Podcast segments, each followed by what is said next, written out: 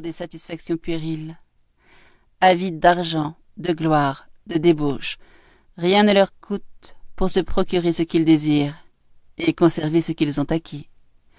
Le soleil et la pluie, la glace, les vagues mugissantes, la mer en furie, le métier de la guerre, si dur et si plein d'incertitudes, des coups, des plaies affreuses, des blessures horribles, ils supportent tout, sans y être contraints par la loi de la nécessité.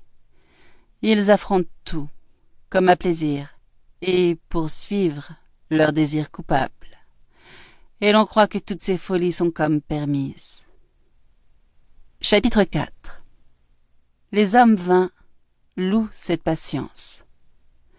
En effet, l'avarice, l'ambition, la luxure et tout le cortège des vains amusements sont réputés choses innocentes, dès qu'on ne se les procure pas par quelque crime ou forfait défendu par les lois humaines. Il y a plus. Dès qu'on ne fait tort à personne, celui-ci peut acquérir une fortune ou augmenter la sienne. Celui-là, ambitionner les honneurs et se maintenir au fait. Cet autre, lutter dans l'arène ou s'adonner à des choses dangereuses. Cet autre encore, rechercher les applaudissements sur la scène. Et tous, pour atteindre leur but, endureront peine et fatigue de toutes sortes. Le populaire, ami des vanités, se garde bien de leur infliger le moindre blâme. Loin de là, il les élève jusqu'aux nues. Et ainsi, selon la parole de l'Écriture, le pécheur est loué à cause des désirs de son âme. La violence de ses désirs fait supporter les travaux et les douleurs. Et en effet, personne ne subit volontiers des tourments, sinon pour arriver au plaisir.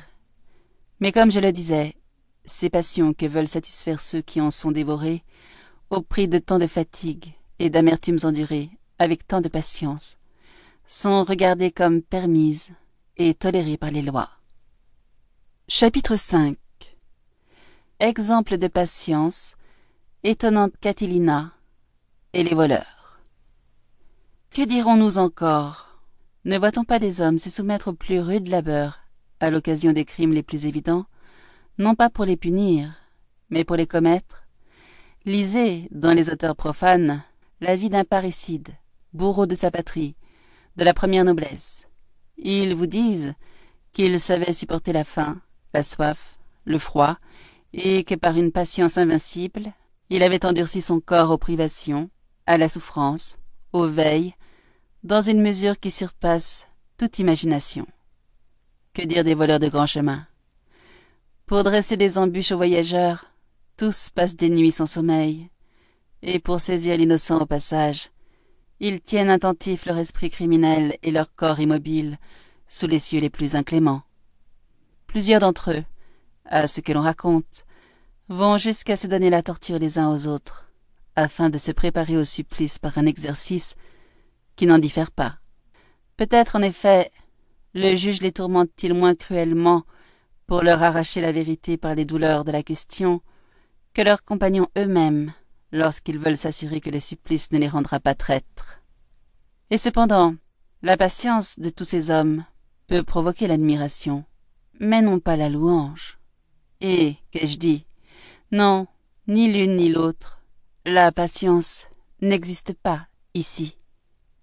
Admirez l'obstination, niez la patience car il n'y a là rien qui mérite d'être loué, rien d'utile à imiter. Et vous jugerez avec raison qu'une âme mérite un châtiment d'autant plus grand qu'elle fait servir davantage au vice les instruments des vertus. La patience est la compagne de la sagesse, et non la servante de la concupiscence. La patience est l'amie de la bonne conscience, et non l'ennemi de l'innocence. Chapitre 6 La cause pour laquelle on souffre constitue la différence entre la vraie et la fausse patience.